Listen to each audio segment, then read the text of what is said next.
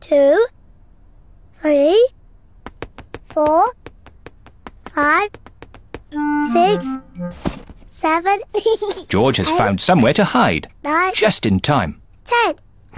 Ready or not, here I come.